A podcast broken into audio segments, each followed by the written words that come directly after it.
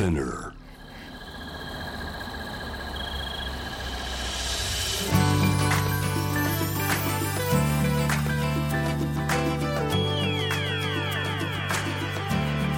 エネオス4 Hour Earth One by One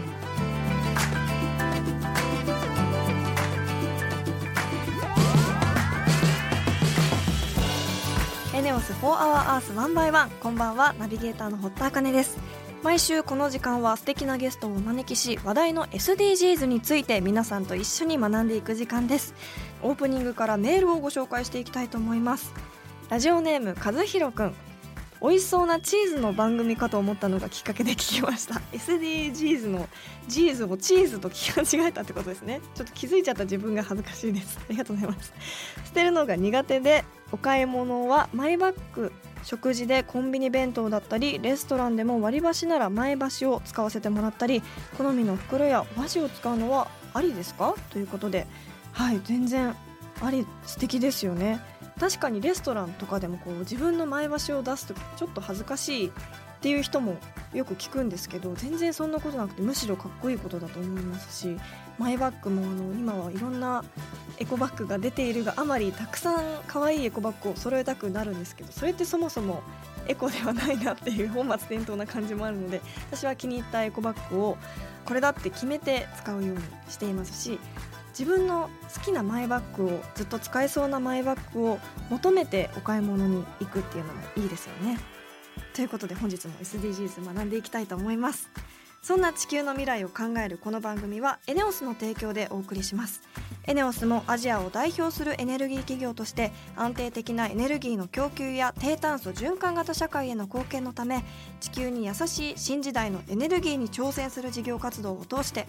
SDGs で目指す持続可能な社会の実現に貢献しています。かなりいろいろな活動をしているようなのでそのあたりも番組で紹介していきたいと思います。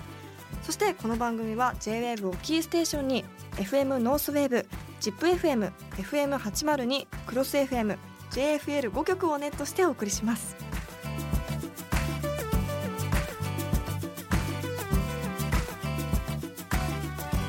エネオス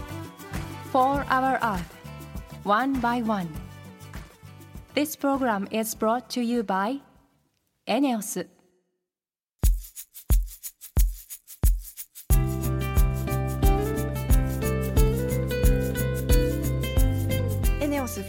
Hour Earth 1 by 1本日のトークテーマは SDGs の目標9産業と技術革新の基盤を作ろうです。ちょっと難しそうな目標なんですがたくさん質問していきたいと思います。そんな目標9に対してはハブ大学が関係してくるそうです。ハブ大学のハブってあの中心とかそういう意味のハブですよね。一体どういうことなのかゲストの方にお聞きしていきたいと思います。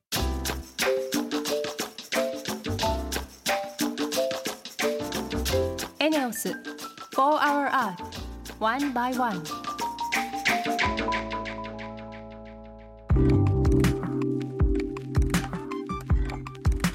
堀田茜がナビゲートしているエネオス4 Hour Earth 1 by 1本日も素敵なゲストの方とリモートでつながっています。新潟県の長岡技術科学大学准教授の木村哲也先生ですよろしくお願いします。よろしくお願いいたします。いろいろとお話伺っていきたいと思うんですがまずその前に木村さんについてご紹介させていただきます。レスキューロボットを中心に次世代ロボットに対する国際安全規格制定まで視野に入れた産業化につながる研究開発を行われており昨年9月には防災功労者内閣総理大臣表彰を受賞されました。内閣総理大臣表彰を受賞。すごいですよね。これは一体どんな賞なんでしょうか？えーっとまあ、これ、私が一応もらったことになってますけども、実はそのロボットを作ったことと、あとそのロボットをいかにあの効率的に作って、あと世の中に広めるかっていう活動全体ですね、多くの仲間方と一緒にやってきた活動が評価されたことだと思ってます。あーおめでとうございますあありがとうございます。このロボットっていうのはどんなロボットを作られたんですか？えーっとですね、これは、まあ、あのいわゆるレスキューロボットですね、災害現場に入って、えー困っている人を見つけると、はい。でそのロボットを中越地震を契機にですね長岡市内の企業と一緒に作ろうかと。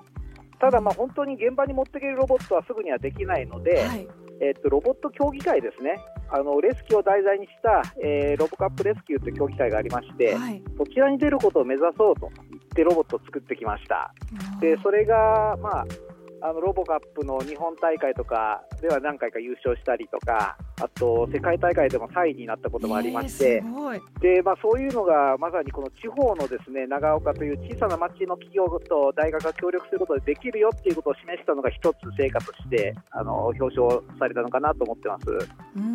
本当に日本が世界に誇れる技術ですよね。本日いろいろとお話をお聞きしていきたいと思うんですがはい。改めて本日のテーマの目標9産業と技術革新の基盤を作ろうとはどのような目標なんでしょうか？強靭なインフラを構築し包括的かつ持続可能な産業化の促進およびイノベーションの推進を図るというのが目標です。わかりましたかね？おおちょっと耳で聞くだけではリスナーの方も難しいのではないかなと思うんですがもっとわかりやすく。そうですね、はい、はい。何気なくあの過ごしているせ普段の生活ですね、これ実は電気、水道、ガス、あと道路がちゃんと走れて、インターネットがあってと、これがないと実は我々普段の生活できないですよね。はい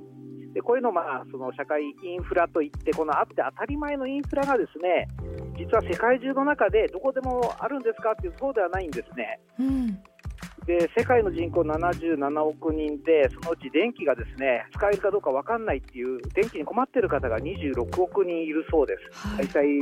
世界だと3人に1人がですね電気に不自由しているうん。であと世界の人口の1割の人がですね今度は水が使えない土を使えないうんというまさにインフラが足りないんですね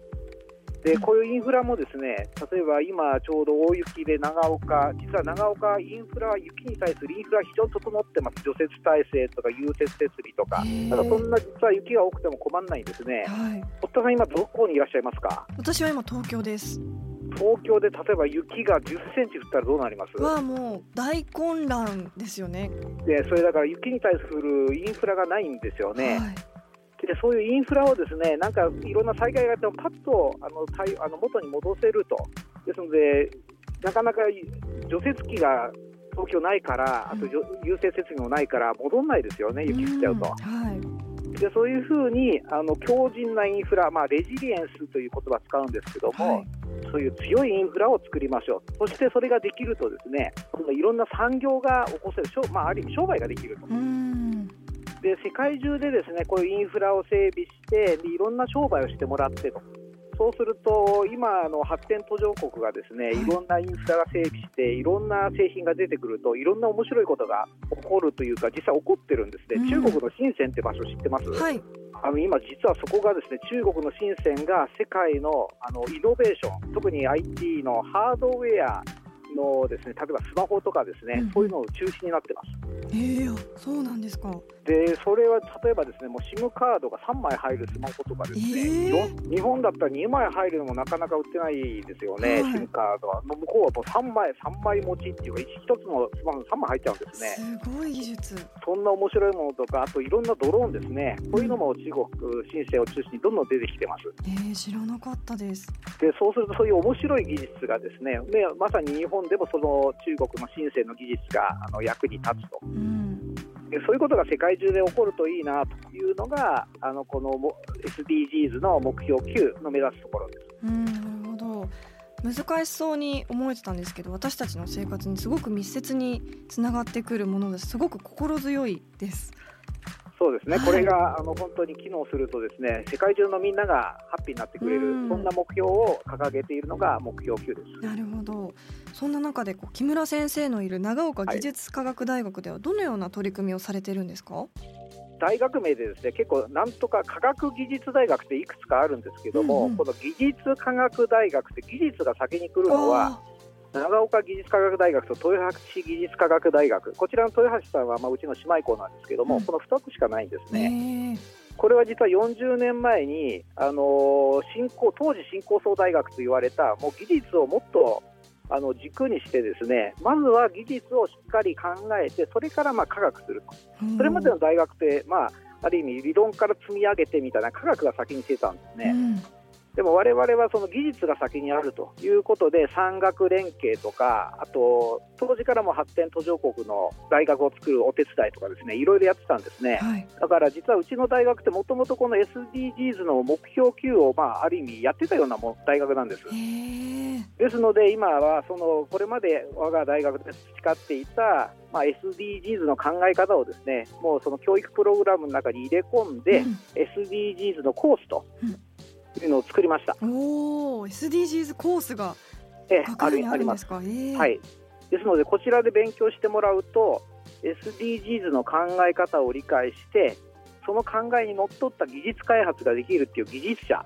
になることができます。うん、なるほど。進んでますね。初めて聞きました。えー、で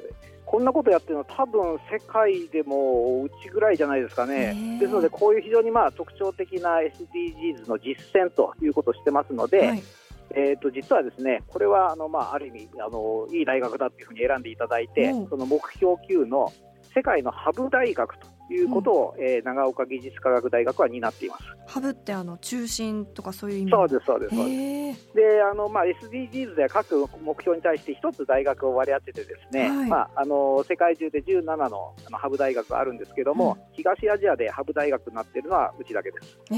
ー、すごい世界のハブ大学が長岡にあると。目標9に対してはどんな取り組みをされてるんでしょうか？例えば代表的なものでご紹介しますと、はい、エアコン、これは今、発展途上国でもですねどんどん増えてきてるんです。うん、ただ、エアコン、ちょっと高いですよね。はい、高いです。でそうすると今度は賢い人がいてエアコンのサブスク買ってサブスクって知ってます？ああ月額で。あそうですそうです、えー、そんな。エアコン最初に買うとすごい高いけども使った分だけあのお金払ってくださいと。だから長期的に見ればお金は全部払ってもらうことなんだけども、はい、最初少なくてもいいですよというようなビジネスをもうすでにアフリカで始めている日本の企業がいます、えー、すごくいいですねそのシステム。そうなんです。そうするとやってほしいぐらい。そうですよね、はい。引っ越しの多い方とかね、うん、あの一人暮らしの方とかね、はい、そんなのいいと思います、うんうん、そうすると実はエアコンがあることで肉屋さんですね、うん、これもうドアを閉め切ってですね砂ぼこりとか衛生的にお肉が売れるわけですわあなるほど。新鮮なお肉が売れる。そうなんです、はい、で腐らないわけです、うん、そうすると今度はどんどん品質は健康になるわけですねみんなが、うん。うん、そうするとこのエアコンがあってかつエアコンという技術があってサブスクっていうまあビジネスモデルですね、はい、があってとでそれが現地で広がるとあのみんなが涼しくなるだけでなくて、うん、あの健康にもなって他の肉屋さんビジネスもどんどん広がっていくと。いうことずくめなんです。ああいいサイクルになるんですね。ただし問題はそうすると電気代、うん、電気がみんな使うから、はい、発展途上国ただでさえ電気足りないのに、非常に困るわけです。はい。でここで出てくるのが本学の技術なんです。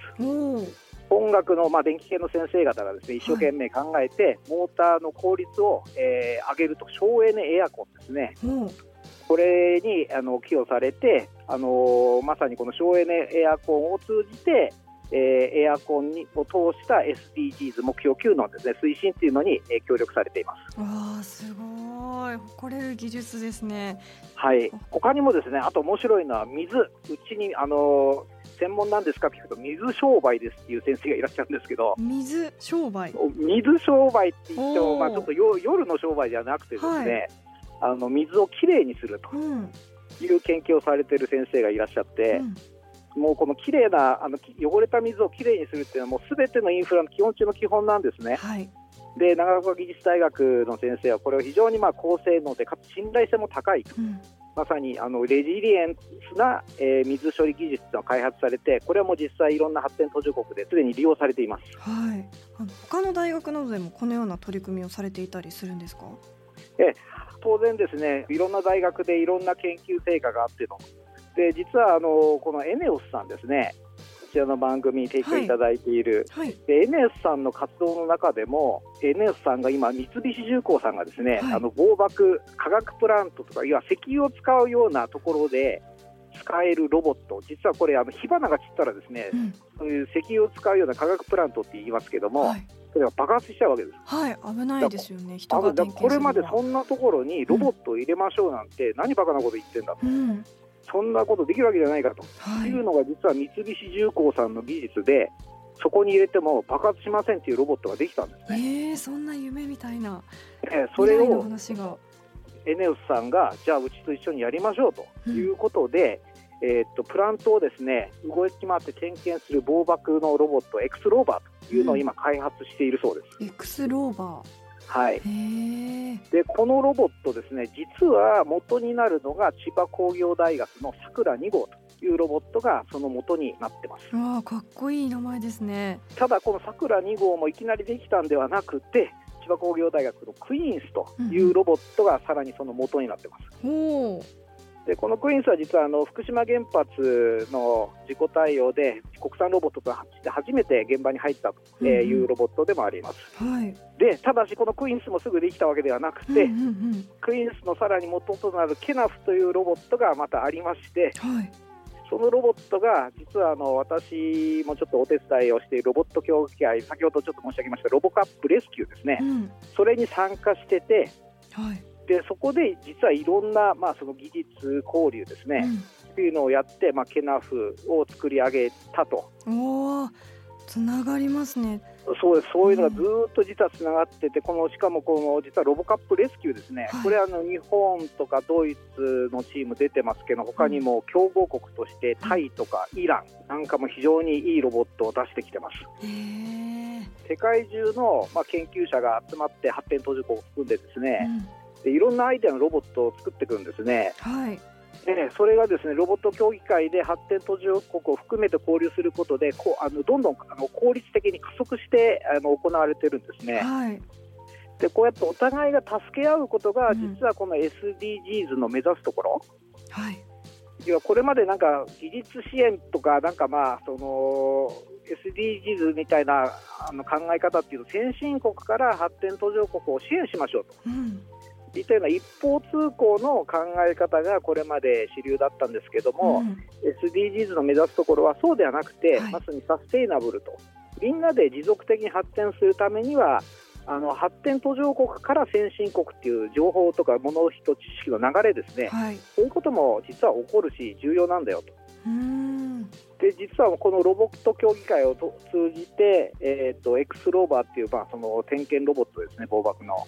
ここに実はもうすでに SDGs の、えー先進国と発展途上国のその互恵というお互いこう助け合うと。はい。いうことが実はもうもう行われているというふうに私は考えてます。うん。本当に SDGs に全てがつながってくる協力し合ってっていうことですよね。貴重なお話をありがとうございました。本日のゲスト長岡技術科学大学准教授の木村哲也先生でした。ありがとうございました。ありがとうございました。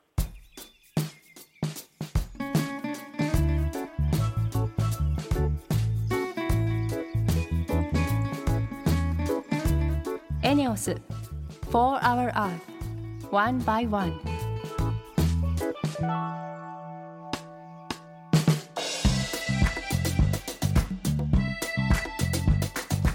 ホッターカネがナビゲートするエネオス4 Hour Earth One by One それでは今週の堀田茜のエネオス SDGs 推進部よろしくお願いします。今週も部員の方が報告に来てくださいました。株式会社先進ロボティクス代表取締役社長北村拓也さんです。よろしくお願いします。よろしくお願いします。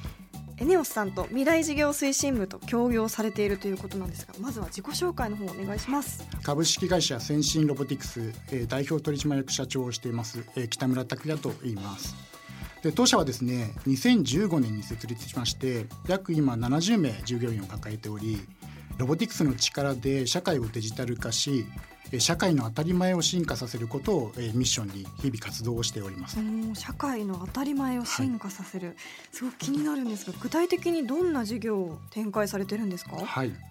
え現在日本ではですね少子高齢化による労働人口の減少だとかあとはインフラ設備の老朽化だとかですねえ災害の多発といった大きな社会課題を抱えております。我々はですねこれらの社会課題をロボティクスの力だとかデジタルを使ってですね究極は業務を完全自動化にして実現することで抜本的に解決することを目指しております。例えばですねドローンだとかそういったロボティクスソリューションを誰もが分かりやすい形で使えるように提供してですね持続可能な社会の構築に貢献するのが、えー、我々の使命だというふうに考えております。はいドローンってここ数年ですごく身近でよく聞くものになったなと思うんですが、はい、ドローンで業務の完全自動化というのはどんなドローンがやることになるんですか？はいあのドローンというと名前は聞いたことあると思うんですが、はい、例えば皆さんがですねテレビの番組だとか CM だとかでドローンによる空撮の映像ですね、うん、あれは見ることがあると思うんですが実はあの他にもさまざまな用途で活用がすでに開始されているんですね。はい。で例えばですねあの我々は社会課題先ほど申し上げたような解決に向けてですねドローンを設備点検の領域だとかあとは警備監視だとか災害対策といった領域に活用をすでに始めております。設備点検の分野ではですね例えば、えー、大きくて広い危険な工場だとかですねあとは広い面積を持っている太陽光のパネルだとか、うん、各地にあるですね送電鉄塔とか送電線といったそういったものの点検にドローンを有効活用すでにしております。はい例えば災害対策の分野ではですね地震だとか台風といったもの昨今多いと思いますがそういったものの発生時にドローンを活用することで人の手を介することなくですね迅速に避難状況の確認だとか避難候補を行うことが可能になっております。実はあのドローンが活躍する場面って想像以上に広いんです。なるほど、はい、やっぱ身近なものだとあの先ほどもおっしゃられてましたけどバラエティの収録とか、はい、撮影でドローン隊っていうのが別でいて、はい、45人のすごいハイテクなあの男性の方たちが、集まってこう空撮の準備をするために制作されてるとかそういう場面をよく聞くんですけど確かにあのドローンって使い方によってはすごく幅広くいろんな方面で活躍するんだなと思ったんですが、はい、そもそもこうエネオスさんと協業されているということで、はい、きっかけは何だったんですか？2年ほど前からですねエネオスさんが持たれている石油の工場だとか石油の備蓄基地ですねそのエリアですでに設備点検の領域においてドローンを活用していただいてたんですね。うん、でそれがまああの協業のきっかけとして始まっております。そもそもエネオスさんはドローンを使われてたんですね。はい、点検に。はい。で先ほどの空撮の話もあったんですが、はい、ドローン実際見ていただくと分かるんですけども最近のドローンは非常に優秀でして、はい、あの空中にですねピタッと止まることが、ね、止まります、はい、ホバリングって言うんですけど、はい、なので止まるってことは人の代わりにですね目で見るような行為ができたりとか物を運んだりすることができるんですね。人間の目の代わりになってくれるってことですもんね、はい、ですので設備点検の領域で使っていただいてたんですがもうさらに面白いことができるんじゃないかということで、うん、エネオさんの中でもその地域事業を担当されている未来事業推進部様の方から声をかけていただいて、はい、工場の点検にとどまらずですねドローンをより新しい領域で使っていけないかと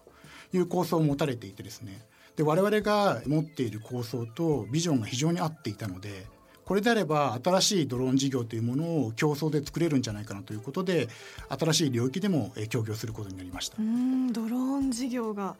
えー、ネオさん本当に幅広くそしてハイテクな事業を進められてますよね、はい、びっくりしました私も。具体的にはどんな構想をされてるんですか？両社で目指しているのはドローンステーションの構築なんですね。ドローンステーション、はい、何ですか？聞き慣れない言葉ですよね。はい、はいドローンステーションとはですねドローンが離着陸してですねエネルギー供給が可能な基地のことになります。えー、面白い、はい、例えば近い将来ですねすでにあの予想されてますがドローンが当たり前のように街中で活躍する社会を見据えるとですね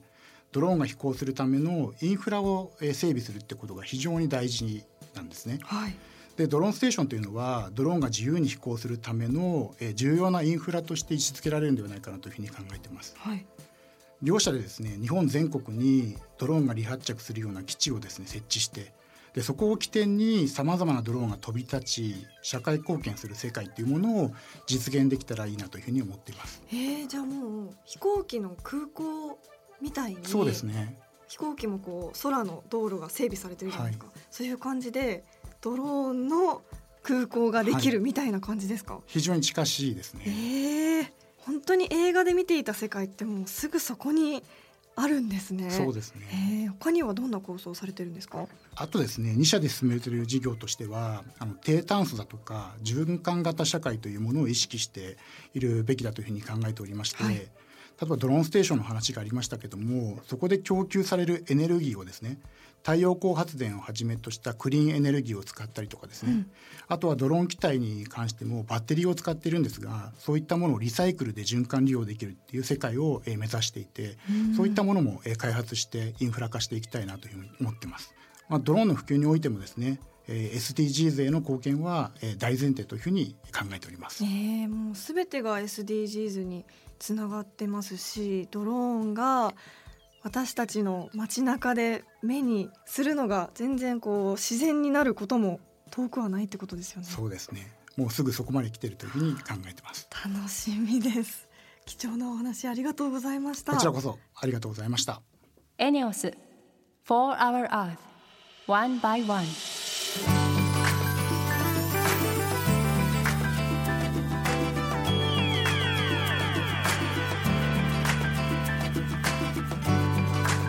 エネオス4 Hour Earth 1 by 1そろそろエンディングのお時間です。今日は最後に私からのお仕事の活動報告をご紹介します。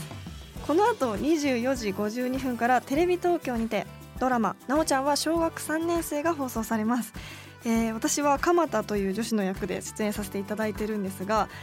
このドラマは杉野くん演じる小学3年生のなおちゃんが周りを取り巻く環境だったりハートフルなすごくコメディも交えながら面白いドラマになっていると思います。あの出てくる登場人物は小学生は一人もいなくてみんな大人なのでその辺もどういったドラマになるんだろうと思いながら見ていただけたらと思います。来週のテーマは目標16平和と公正をすべての人に再来週のテーマは目標に飢餓をゼロにです。リスナーの皆さん聞きたいことがあればぜひメールしてください。そして番組ツイッターもあります。ぜひ番組名を検索して「4HourEarth」の頭文字「ハッシュタグ #FOE813」をつけてどんどんつぶやいてください。それではまた来週この時間にお会いしましょう。ここまでのお相手は堀田茜でした。